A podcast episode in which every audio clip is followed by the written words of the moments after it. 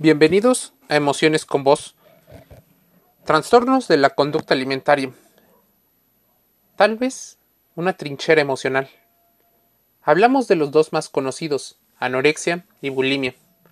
¿Por qué pueden las emociones estar relacionadas con la comida, con el tipo de cuerpo, incluso con la propia persona?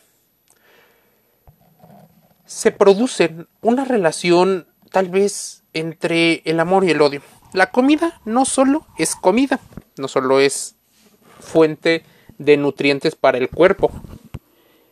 Como puede que las emociones influyan muchísimo en la toma de decisiones, incluso de cómo eliges o qué tipo de alimentos. La frecuencia. Déjame hacerte un comentario las personas suelen utilizar la comida en muchas ocasiones como un símbolo de cariño, de demostración de afecto. Y es por eso que la comida se convierte más que un alimento en una situación que modifica toda la percepción de la persona. Esto puede suceder en el caso de la anorexia y de la bulimia nerviosa. En la vida, desde muy temprano aprendemos a identificar aquello que nos produce placer y aquello en lo que no. Normalmente aprendemos a regular estas situaciones emocionales, estos estados, gracias a la presencia de las personas que nos cuidan, que se forman en personas o figuras de cariño y de apego. El apego es importante en los, bebés, dado que ellos no saben valerse por sí mismos. A partir de, lo, de la relación que van teniendo con sus padres y, o sus cuidadores, las personas van adquiriendo habilidades que les permiten explorar el mundo. Los bebés a menudo se sienten incómodos y lloran. Las personas que los cuidan entienden o deberían de entender esta situación. Es más, los bebés obtienen una gratificación sonríen y juegan. Con el tiempo se van haciendo cada vez más autosuficientes a la hora de satisfacer sus necesidades físicas y emocionales, entendiendo que pueden hacer para calmar estos estados desagradables y pidiendo ayuda si es necesario. ¿Cuántas personas no piden ayuda debido a que no les enseñaron? ¿Cuántas personas habitualmente fueron condicionadas por la ideología de sus padres a, por ejemplo, expresar de manera excesiva o subirle al volumen, si fuera música, subirle el volumen a, a sus quejas, a sus protestas, porque los padres eventualmente no los, los ignoraban. Una situación de apego ambivalente entre el ansioso y el evitativo. ¿Cuántas personas se quedaron calladas porque simplemente los padres no fueron para atender sus emociones. Bueno, en todo este proceso la comida juega un papel fundamental porque es el primer regulador de los estados desagradables. Desde el principio se busca satisfacer y calmar, nutrirlo y así obtener un bienestar. Esas emociones desagradables, como cualquier otro proceso psicológico y físico, se vuelven cada vez más complejos conforme vamos creciendo en edad. Aparece el miedo, la ira, la ansiedad, la tristeza, y estas emociones nos ayudan, y no son malas, sino que nos ayudan a entender cómo nos vamos adaptando al entorno y cómo vamos gestionando la información que tenemos. Estas emociones nos ayudan a construir y a comprender el mundo, además de adaptarnos a él de una forma eficaz. Las emociones que pueden actuar como mecanismos de alarma nos advierten de posibles peligros y amenazas externas. Cuando estas emociones se viven en sí mismas como amenazantes, peligrosas, abrumadoras, tal vez intolerantes o hasta terribles, se crean maneras de huir, de evitarlas o hay personas que incluso hacen lo contrario, se acercan a. Se vuelve un mecanismo de huida o de acercamiento. Pero, ¿qué tiene que ver esto con el bienestar emocional y con una situación de la relación odio con la comida, odio-amor. Si llegas a este momento, debes de entender en que la comida pierde su efecto autocalmante y se vuelve ineficaz para apaciguar en los niños y eventualmente en los adultos estados emocionales aversivos. Se puede establecer una relación de ambivalencia con la propia comida. Se busca constantemente al tiempo que se rechaza y se expulsa. Como en la ambivalencia es una de las relaciones interpersonales, se repetirá el patrón ni contigo ni sin ti. Y no solo con la comida, esto puede pasar con las personas. La comida así pasa una situación dual entre el amor y el odio. ¿Cómo es posible que podamos dejar esta relación de amor-odio, de entre sobrevivir y vivir, en la ambivalencia que convierte la paradoja de odiar algo que se necesita y el blanco de ese odio se puede desplazar hacia los demás o hacia adentro? Bueno, todo este enredo de emociones puede tener una clara relación con la comida. Las emociones, la alimentación y los trastornos de la conducta alimentaria son más frecuentes. Por ejemplo, en los gimnasios normalmente te ofrecen un plan personalizado como parte de la plusvalía que el negocio da. Déjame decirte que esto debería ser obligatorio para toda organización que se dedique al cuidado del cuerpo, ya sea estético, ya sea de ejercicio físico, como es en el caso de los gimnasios, e incluso en el tema cuando te hacen exámenes médicos.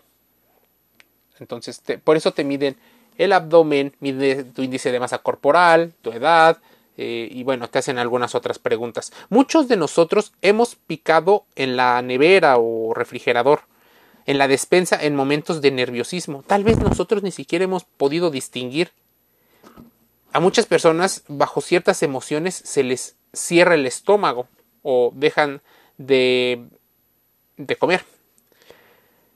Tratamientos en ocasiones como la terapia dialéctica conductual es una de las situaciones que orientan a ciertos pacientes para identificar sus emociones negativas y corregir ciertas situaciones en ella, a modo de que se pueda entender de dónde vienen o cuál es el posible origen de los trastornos de la alimentación.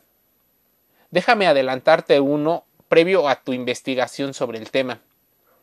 La presión social que existe con respecto al cuerpo, tanto femenino o lo que se considera femenino y lo masculino, es algo que ocasiona o que provoca serios daños en el autoconcepto, en esa imagen que tenemos de nosotros mismos. Nos queremos reflejar en alguien exitoso, alguien que probablemente nos guíe mediante la mm, situación de seguridad. Entonces tenemos seguridad, pero al mismo tiempo tenemos aventura. Tenemos y nos relacionamos con figuras que a veces tienen malos hábitos de alimentación. Normalmente en las mujeres se viene una situación muy grave, que es querer imitar los cánones de belleza que normalmente le pertenecen a las élites. A la mayoría de las niñas muy pequeñas, desde los 4, 5 o 6 años, donde se empieza a formar eh, fundamentalmente su personalidad y su apego, no es porque los otros años no, pero bueno, aquí van tomando cada vez más independencia las niñas van viendo a las personas a su alrededor.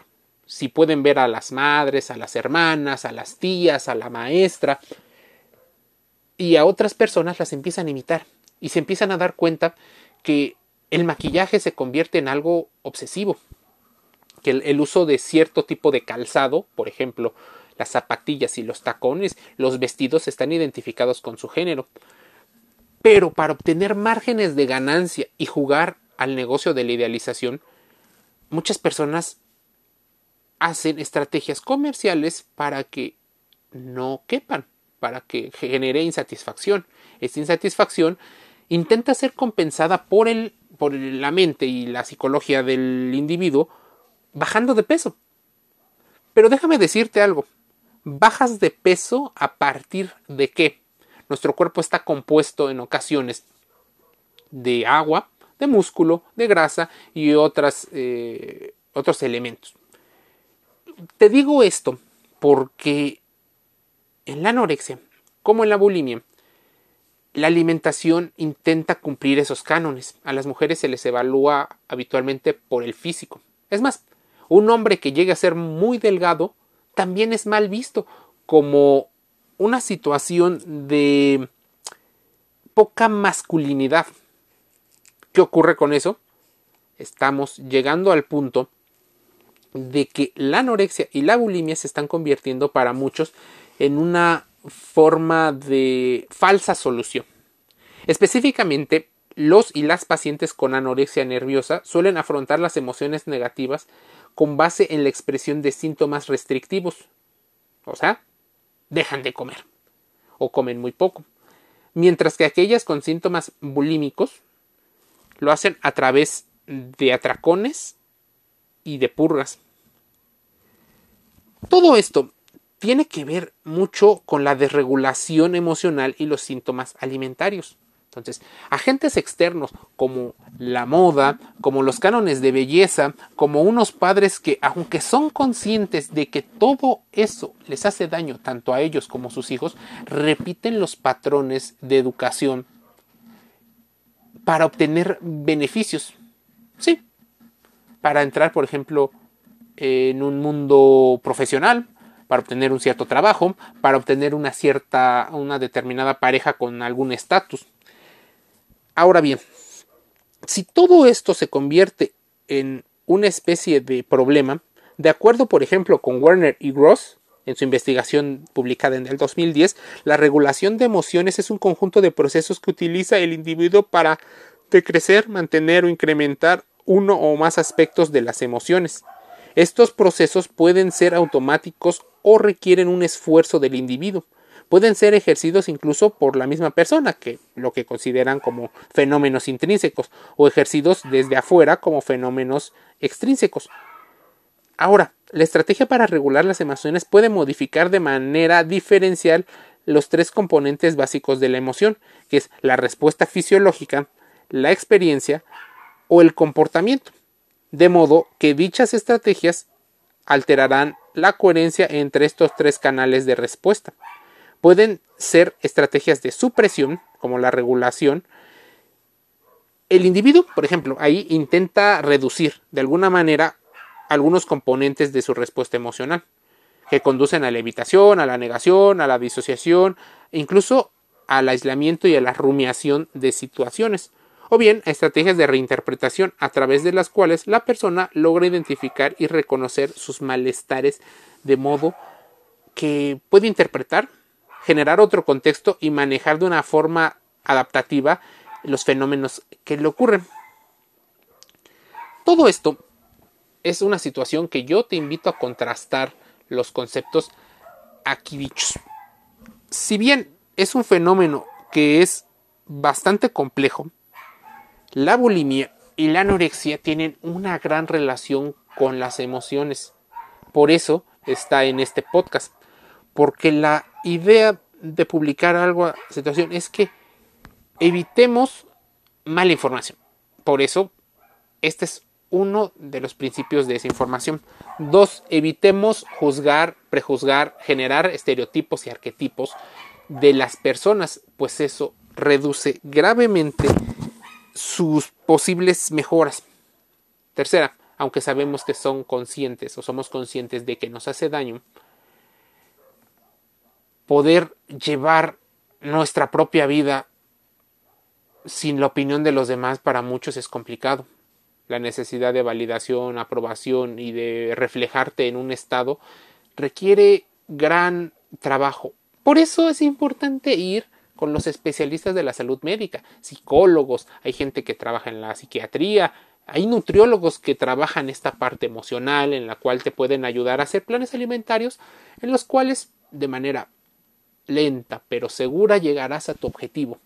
Para muchos viene la obsesión del peso. Pero, ¿qué ocurre? Muchos, por ejemplo, de los entrenadores, y te voy a pasar un tip, muchos de los entrenadores deportivos lidian con esto. La gente tiene el concepto de bajar de peso. Pero Ellos han entendido que la gente no es que quiera bajar de peso, sino que quieren cambiar su silueta o su imagen al objetivo. ¿Cuál es el objetivo? Normalmente no es salud, sino tiene que ver con la percepción de otros hacia ellos y de la sensación que tienen intrínsecamente hacia el exterior. Así que normalmente las mujeres están asociadas con la densidad muscular a una forma en la cual la cintura sea más pequeña en proporción a la cadera y no pierdan lo que algunos llaman la figura femenina. Cintura pequeña, cadera un poco más amplia y unas piernas tonificadas, evitando también, por ejemplo, el tema del tríceps con flacidez o el abdomen abultado.